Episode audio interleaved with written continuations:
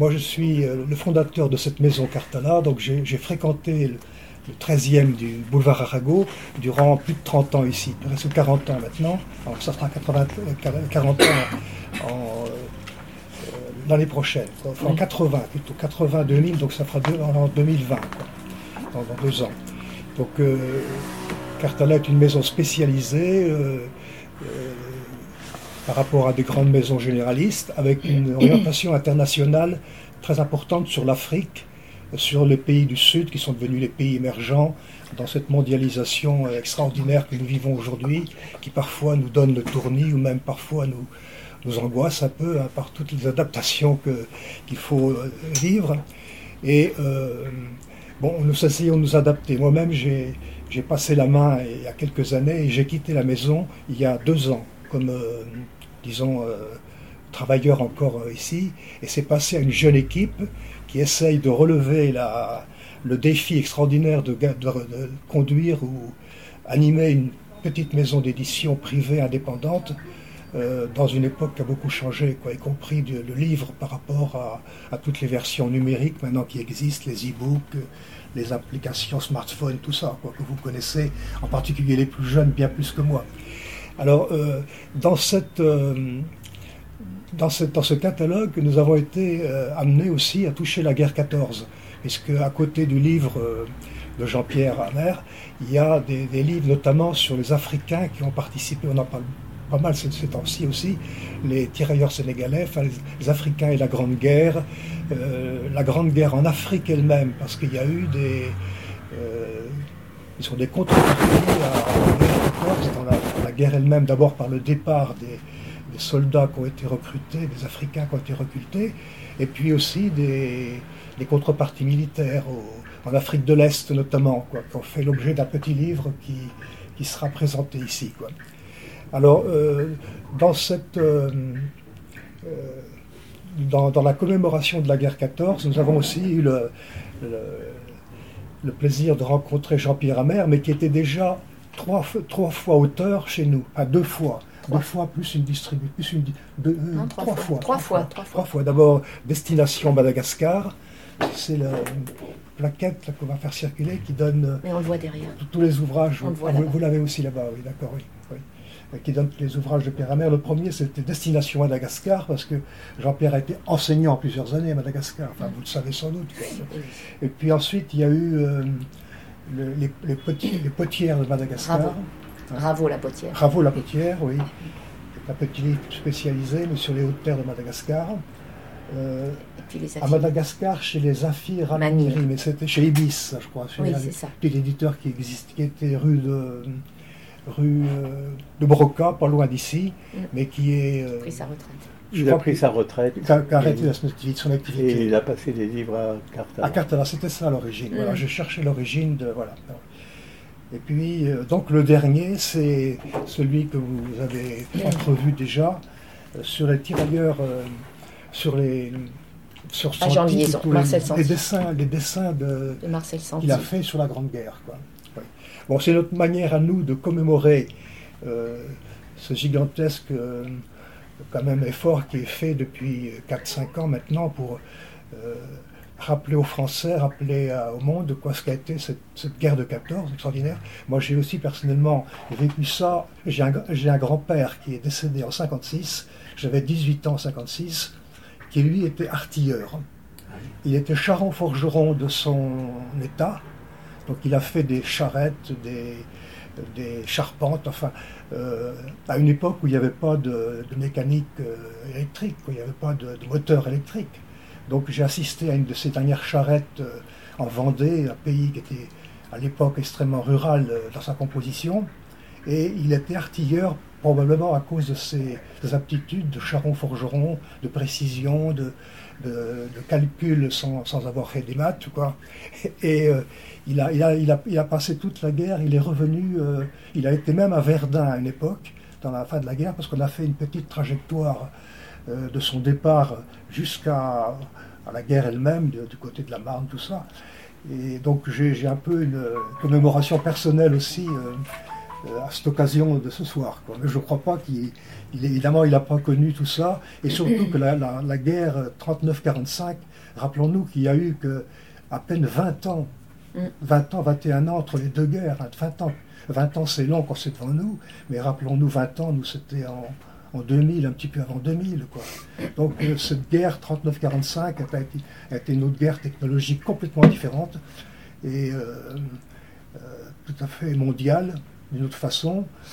Et elle, a, elle a un petit peu passé dans un deuxième, arrière-plan, la guerre 39-45, comme la guerre de 70 au 19e siècle est encore beaucoup plus éloignée de nous, même, de nous, même des plus anciens parmi nous. Voilà, donc le, livre de, Jean-Pierre, on en, parlera, il faut en parler tout le temps parce que c'est une très belle œuvre esthétique et puis c'est une œuvre chargée de sens. Quoi. Alors je pense que c'est peut-être temps de, donner la main, Jean-Pierre, pour nous reparler un petit peu de Santi, même si on a, a quelques connaissances. En, comme toi, c'est comme tu es comme un enseignant qui répète toujours la même chose, mais c'est comme ça qu'on apprend. C'est comme ça que les élèves à condition de varier. Oui, un professeur d'histoire ou de, ou de maths répète toujours la même chose, mais à chaque fois, c'est un public différent. Eh bien, Robert, je te remercie de ton introduction qui est fort intéressante et vous avez même appris des choses, figure-toi. Et je remercie aussi Monique qui est ici, qui est ma collaboratrice et amie. Et donc, euh, le trio que vous voyez est un trio qui est soudé par l'amitié. Et donc, euh, vous dire que ce livre que j'ai fait est un livre dû à un miracle. Il y a des miracles qu'on appelle hasard, mais moi je tiens au mot miracle, dans la mesure où quelque chose de juste en est sorti. Ce quelque chose de juste, c'est le livre justement qui nous dit de très près, c'est-à-dire à partir des tranchées, le développement de la guerre de 14, et l'horreur de cette, ce qu'on appelle une boucherie, mais c'est pire qu'une boucherie, parce qu'on a forcé des gens presque de tout âge, d'un côté et de l'autre du Rhin, à s'entretuer alors qu'ils n'avaient rien à se reprocher. Et il faut dire que j'ai trouvé assez vite les raisons de cette seconde, de cette guerre. À partir de 1905, l'industrie de l'armement se met à se développer et à tourner de plus en plus vite. On recrute des ouvriers pour des, usines qui font surtout des, des, canons, qui font des fusils, etc. Et quelqu'un qui était au courant de cela d'ailleurs, c'est Jean Jaurès.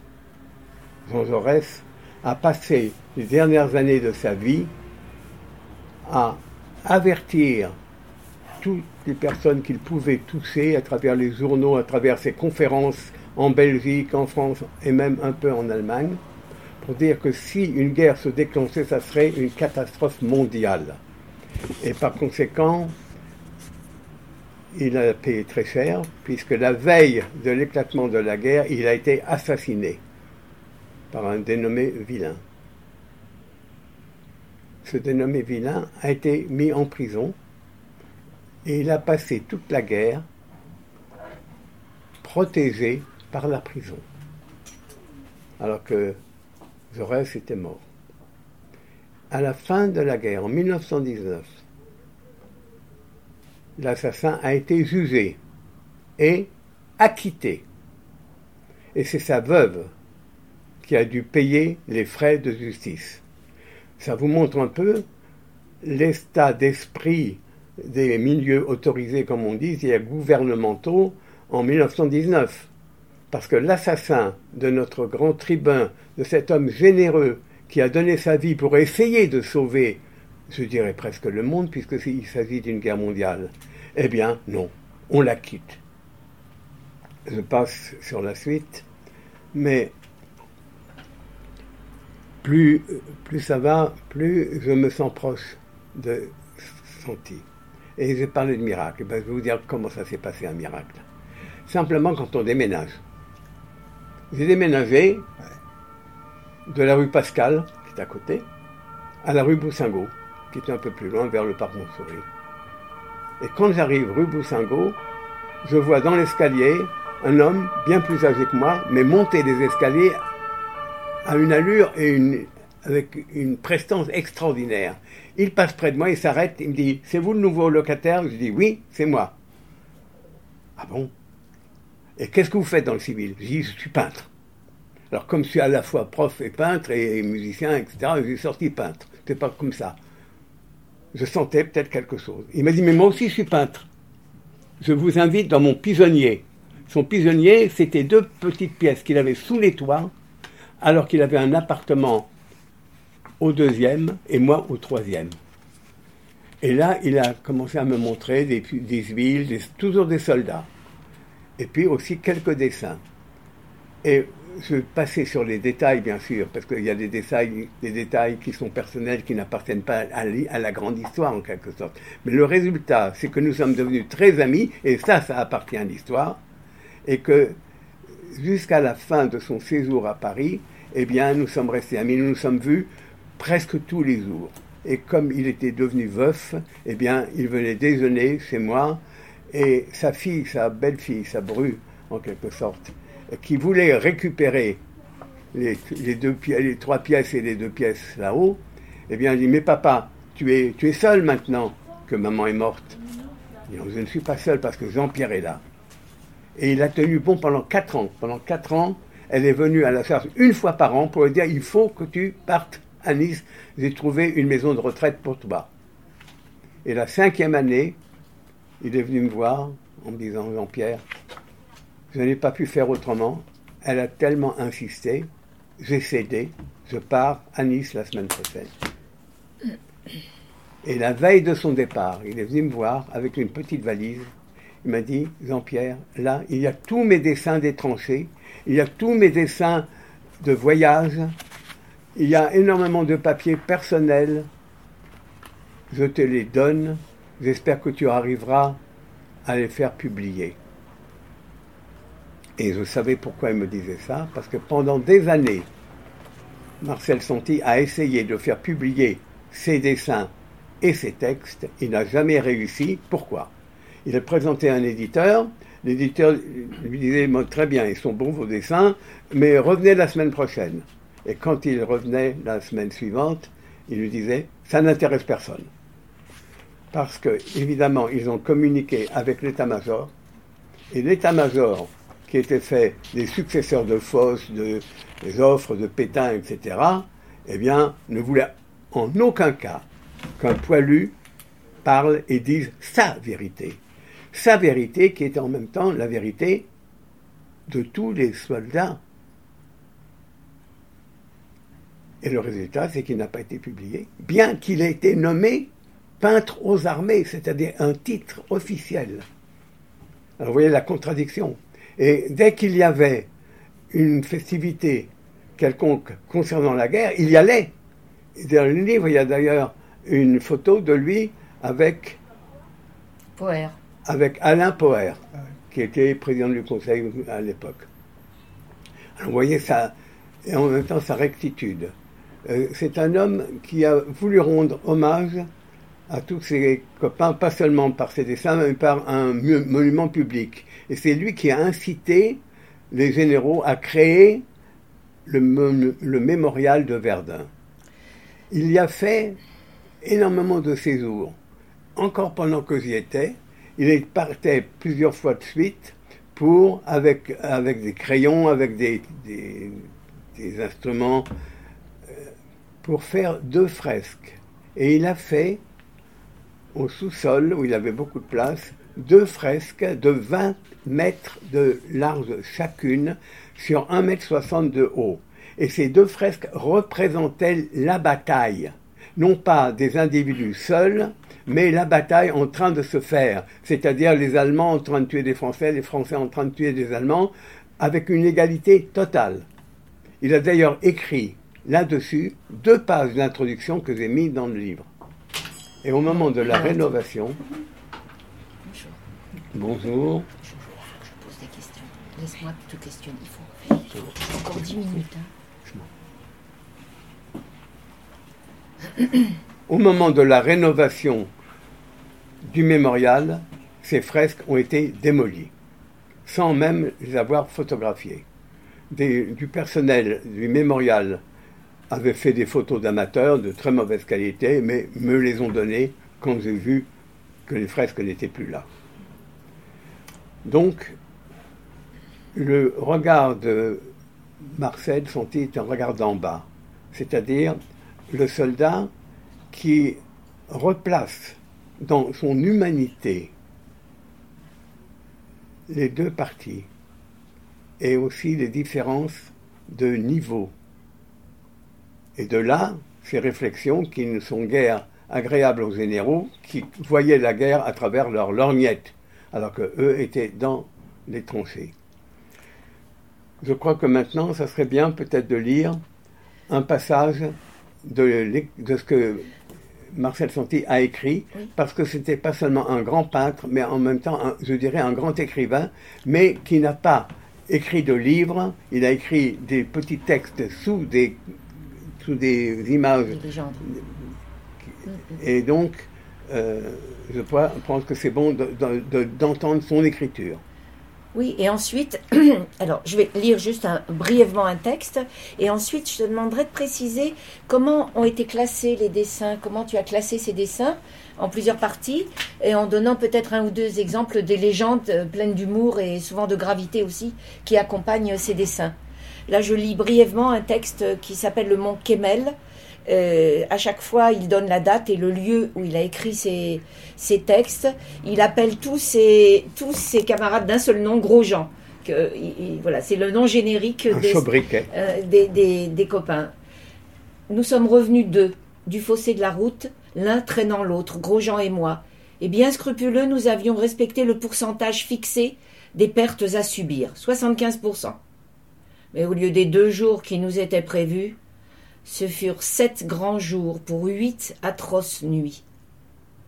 Longtemps après, nos capotes brûlées, jaunes, fangeux, dévorées d'hypérite, la peau à vif, hagard, sans voix, les yeux profonds et le ventre esquinté. À la visite obligatoire, un toubib nous dit Terminé. Je ne peux plus évacuer personne. Il ne resterait rien. Ne buvez pas d'alcool. Et toi, petit, démerde-toi, bois du lait. Tu te rends compte, Grosjean, tu te souviens? Quand nous étions lamentables derrière les artilleurs anglais, cherchant à respirer Du lait. Ah, les vaches Vous voyez, joue avec les mots en même temps. Alors, comment, comment as-tu euh, as classé les, dessins en ben, trois parties, je crois? C'est très simple. J'ai commencé par les soldats en uniforme, euh, de façon à montrer la, euh, la matière humaine, le matériel humain. Les acteurs. Ensuite, je les ai montrés en train de travailler à creuser les tranchées. Ils sont en train de porter euh, des, poteaux, ils sont en train de porter des fils de fer barbelés, etc. Et quelquefois, ils se font tuer pendant ce, travail. Vous voyez? Et ensuite, j'ai mis, après les travailleurs, eh bien, il y a un dessin qui est euh, très significatif, qui me permet de revenir à Santi, c'est le passage qui s'appelle La guerre.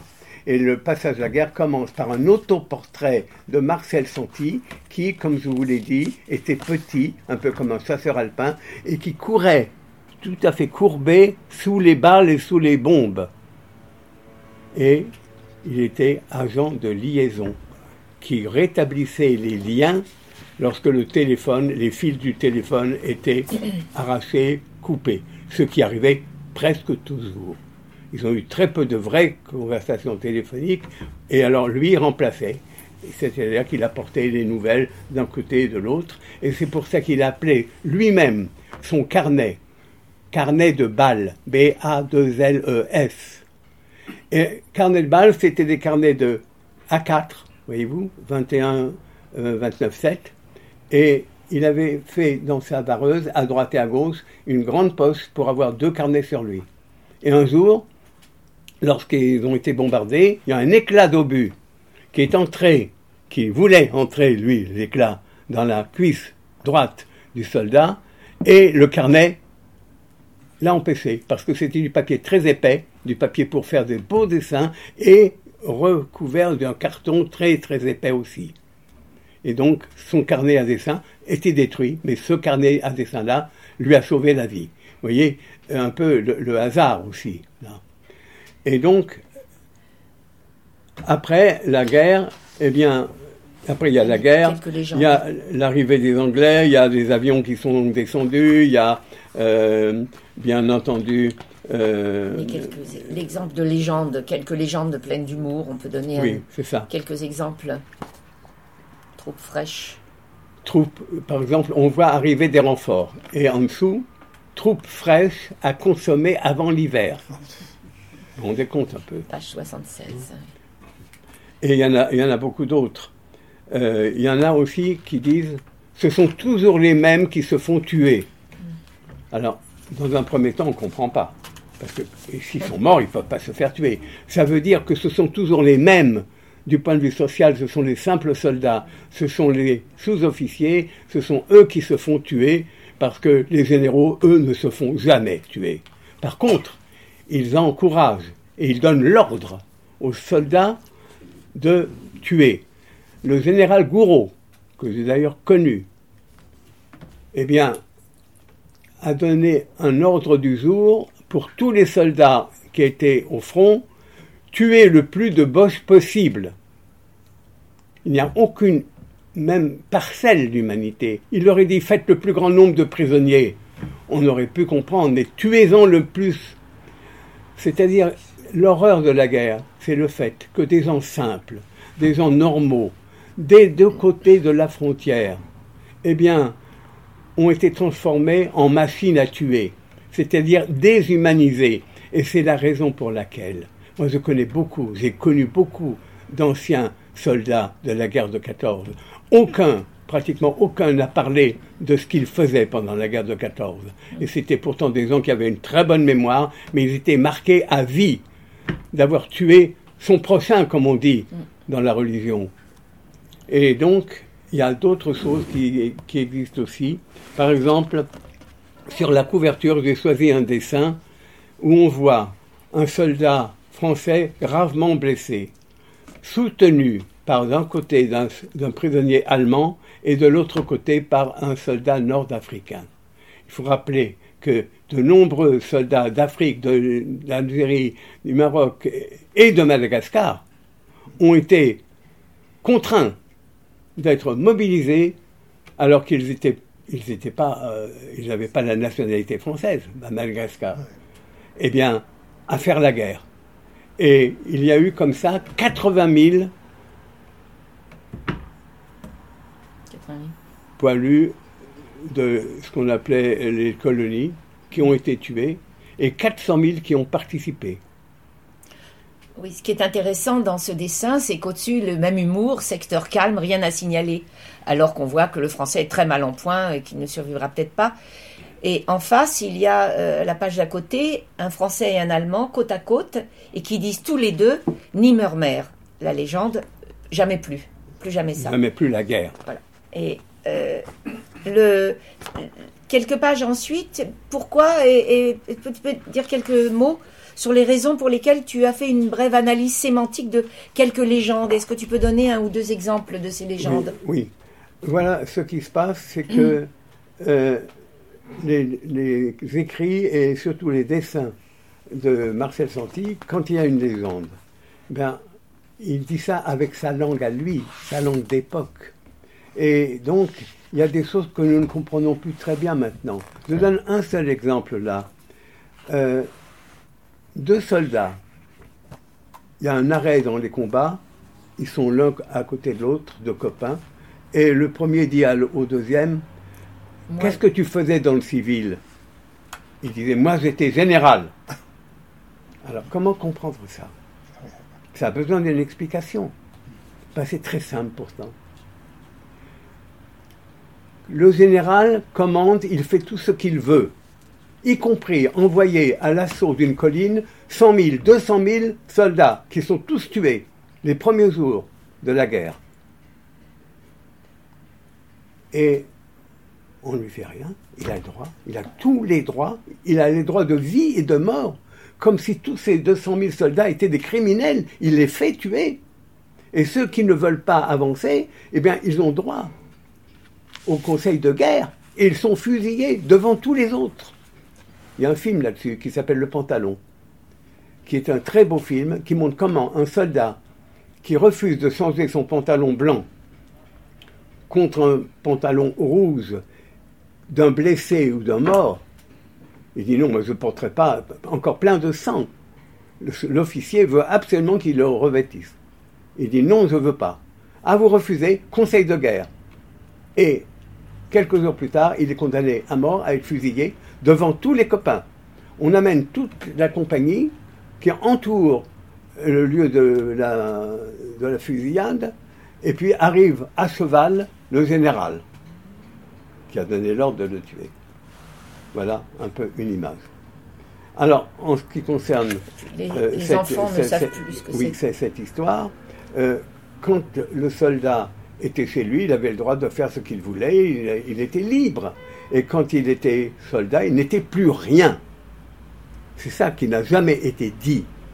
Au contraire, on parlait du courage, de la, bravoure. On a exagéré. Il y a eu des cas de bravoure. Effectivement, quand deux soldats s'arrangent pour ramener à, l'arrière et pour le faire soigner un, gravement blessé, ça c'est de la bravoure. Mais autrement, il n'y a jamais eu de bravoure du côté de l'état-major. Si bien qu'on a chassé un, certain nombre de généraux à un moment donné parce qu'ils n'avaient pas les résultats voulus par le, commandement suprême.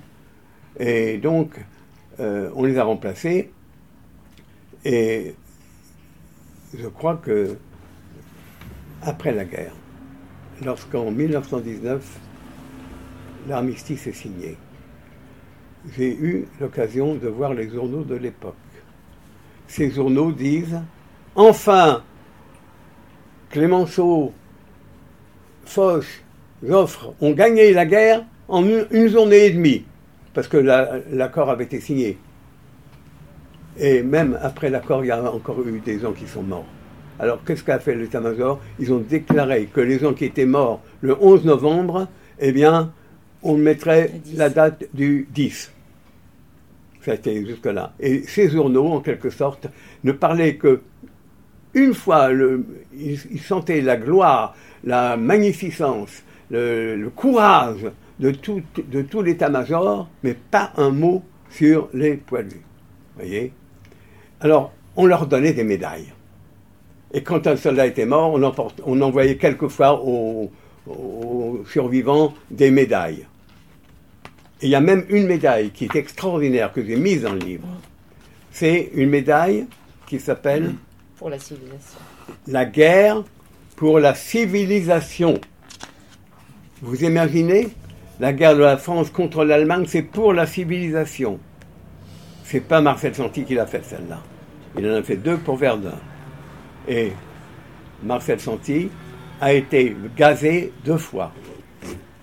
Et là, on peut faire un rapprochement, qui est horrible d'ailleurs. C'est que Hitler aussi a été gazé deux fois. Mais, 1919, novembre, le diktat von Versailles, c'est-à-dire ne peut pas traduire autrement que par traité de Versailles. Mais pour les Allemands, c'est quelque chose qui est comme un coup. Il n'y a pas eu de vraie négociation. Tout ce qu'ils ont demandé a été pratiquement refusé. C'est-à-dire que l'Allemagne a, a subi un traité qui obligeait le peuple allemand, qui avait déjà souffert pendant la guerre, à payer toutes les réparations, des sommes immense, ce qui a déterminé en Allemagne une inflation de 1000%, si bien que quelqu'un qui avait gagné 100 marques, eh bien, n'en avait plus que 0, euh, plus que 10 pennies, 10 sous, voyez Ça a été la famine, ça a été le malheur, et ça a servi Hitler à faire sa propagande. La propagande, c'était, il y a eu un coup d'épée, un coup de poignard dans le dos. Et ça, ça désignait les gens qui s'étaient battus contre la guerre. Et si, au début de la guerre,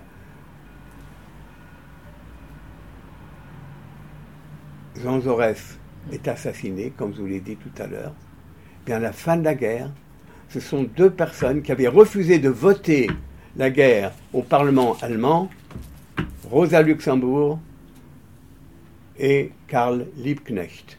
Ils ont été assassinés à leur tour. Et de là, vous pouvez dérouler le fil, parce que après cette euh, situation catastrophique, eh bien, Hitler a pu recruter des ouvriers, il y avait, un chômage énorme, alors il a, il a fait faire des autoroutes, pourquoi faire? Bah, Pour que les tanks circulent plus rapidement. C'était pas pour les voitures de tourisme que les autoroutes en Allemagne ont été construites. Après, il y en a eu d'autres, évidemment. Mais euh, je crois que on peut dérouler le fil jusqu'à nos jours. C'est-à-dire que une fois que la guerre et que la République de Weimar, qui était complètement corrompue à un moment donné, est tombée, eh bien, Hitler prend le pouvoir, Hindenburg, qui était un maréchal allemand, lui donne la place, et nous avons le 30 janvier 1933, où Hitler arrive au pouvoir, avec tout ce qui a suivi, les camps de concentration, etc. Puis la guerre, la Deuxième Guerre mondiale. Puis, à la fin de la Deuxième Guerre mondiale, la création de deux Allemagnes, la RDA et l'Allemagne de l'Ouest. voyez? Vous avez donc tout un fil. On peut dire que sans la guerre de 14, il n'y aurait pas eu toute la suite. Et maintenant, euh, par parler du livre? Non, non, mais on, doit. Euh, ça va. Oui, la, deuxième partie, euh, brièvement. La deuxième partie est consacrée à, l'illustrateur publicitaire que Santi, qui avait fait les arts déco avant la guerre, il faut préciser, d'où la qualité exceptionnelle de ses dessins. bon, il a vécu de, commandes pour de grandes affiches, aussi bien Urgo que Marie Brizard, que Enfin, on le je fais une toute petite retouche, si tu permets. Oui, oui, mais je t'en C'est que il est entré aux, arts décoratifs alors qu'il dessinait déjà merveilleusement bien. Et c'est là-dessus qu'il est entré. Il n'a pas appris beaucoup aux arts décoratifs et n'en parlait d'ailleurs jamais. Mm. Mais c'est un, grand dessinateur, reconnu comme dessinateur des armées. Et dans ce cas-là, quand il a repris son métier de d'affichiste mm. et de publicitaire, eh bien, immédiatement, les grandes marques se sont emparées de lui. Il a illustré euh, Frontex, la moutarde Amora, Urgo, machine à laver Atlantique, et la, première machine à laver. Sans parler euh, de la création de l'autoroute de l'Ouest. Voyez, tout ça a été payé par les gens qui avaient besoin d'un très bon dessinateur et on retrouve de ces dessins donc dans la partie publicitaire. Et la dernière partie, mhm. c'est une partie de voyage. Il y avait tout un carnet qu'il m'a donné également où son voyage le conduit de Paris jusqu'à Mouzin, en passant par Saint-Cloud, Antilly avec l'autoroute, en passant par Lyon, Grenoble, euh, Cannes, euh, jusqu'à Mouzin. Vous voyez J'ai oublié, oublié, Grenoble, excusez-moi. Parce que Grenoble, c'est important. À Grenoble, en 1968, il rencontre des footballeurs allemands qui venaient de Oberstdorf, c'est-à-dire un village très haut placé en Bavière. Il les rencontre et ils se parlent ensemble. Puis il lui raconte qu'ils ont un folklore qui est très beau. Il lui montre quelques petites images et il va faire un petit cahier qui est inséré dans le livre où on voit tous les personnages, par la femme renard, tous les personnages du folklore bavarois, mais pas seulement bavarois, parce que vous savez que l'Allemagne a gardé son folklore très longtemps. Pourquoi? Parce que la réunification de l'Allemagne s'est faite en 1800, pas la, oui, la, naissance, du Reich, euh, oui, et date de 1870, voyez, euh, et avant c'était des Länder, c'était des royaumes. Il y avait euh, des gens euh, qui avaient un roi, d'autres qui avaient un président, etc. Et donc c'était morcelé. Et ça se révèle aussi dans, la, dans les langues. Les dialectes euh, allemands existent encore aujourd'hui. Un Autrichien qui parle le viennois, par exemple, n'est pas compris par un Prussien qui va parler comme on parle à, Berlin. Voyez? Mais il y a une langue qui a été inventée par un très grand écrivain, Lessing, qui est la BA. BA, Bühnenaussprache, ça signifie c'est la langue du théâtre. Pour que les pièces soient jouées dans toute l'Allemagne, eh bien, il fallait une langue qui soit comprise partout et qu'on enseigne à l'école. Et c'est comme ça que l'allemand actuel est né, voyez-vous. Et là, à Berlin, comme en Souabe, comme en Autriche, etc., c'est la même langue qui est dite au théâtre et donc dans les journaux, etc. C'est comme ça que s'est fait l'unification de la langue allemande. Donc la dernière partie, ce sont des dessins du temps de la paix, un carnet euh, de, dessins qui euh, sont magnifiques et où il n'y a que, des, que entre guillemets des personnages et des, et des paysages, des personnages, pardon, des, des paysages et pas de personnages justement. Et il s'en est expliqué, je crois. Il je lui ai posé la question, Marcel, pourquoi on ne voit aucun personnage, ni enfant, ni femme, ni homme, dans tes paysages? Il m'a dit, je réserve mes dessins de personnages à mes amis qui ont disparu dans la guerre. C'était extraordinaire cette, cette fidélité qui se manifeste. Il dessinait très bien les, les, personnages. Mm. Il n'y a qu'une exception, c'est dans la, dans la pub pour euh, la moutarde Amora. Là, on voit que des femmes d'ailleurs qui sont en train de faire la, moutarde d'Amora, et une maison qui date du 18e siècle, parce que cette moutarde, je l'ai appris par, le, par, par euh, Marcel, elle est née en 1751, la moutarde. Vous voyez? Oui, on pourrait donner de nombreux autres exemples, mais il y a peut-être, on va laisser la parole s'il y a peut-être des, questions ou des remarques de votre part. C'est vrai que le plus important, ce sont, je crois, les, les, légendes à propos de ces dessins, non seulement leur qualité, mais les légendes pleines d'humour. Par exemple, j'en ai plein le dos quand ils mettent le sac à dos avec tout le barda sur la, ou bien euh, si je connaissais le ces trois petits points qui a inventé ça, ou bien euh, la tête, euh, il faut les totaux, qui est une analyse que fait Jean-Pierre Amer aussi après sur le, l'époux, le vocabulaire que les jeunes ne connaissent plus. Et euh, il fallait faire la, boule à zéro et le général ou le commandant je dit euh, non, non, double zéro. Voilà. Donc, euh, bon, il y a comme ça des, des, légendes, on met le masque à gaz et l'autre lui demande tu vas aux fraises? Voilà. donc, c'est, c'est, on meurt, on meurt et on tombe euh, pour l'empereur et la patrie sur Kaiser und Vaterland. Et, mais il y a aussi de, nombreuses, de nombreux dessins de fraternisation, comme on le disait tout à l'heure, y compris euh, un Allemand qui met sa main sur l'épaule du Français et qui dit camarade Françoise, camarade français. Camarade. Camarade, pardon. Oui, voilà.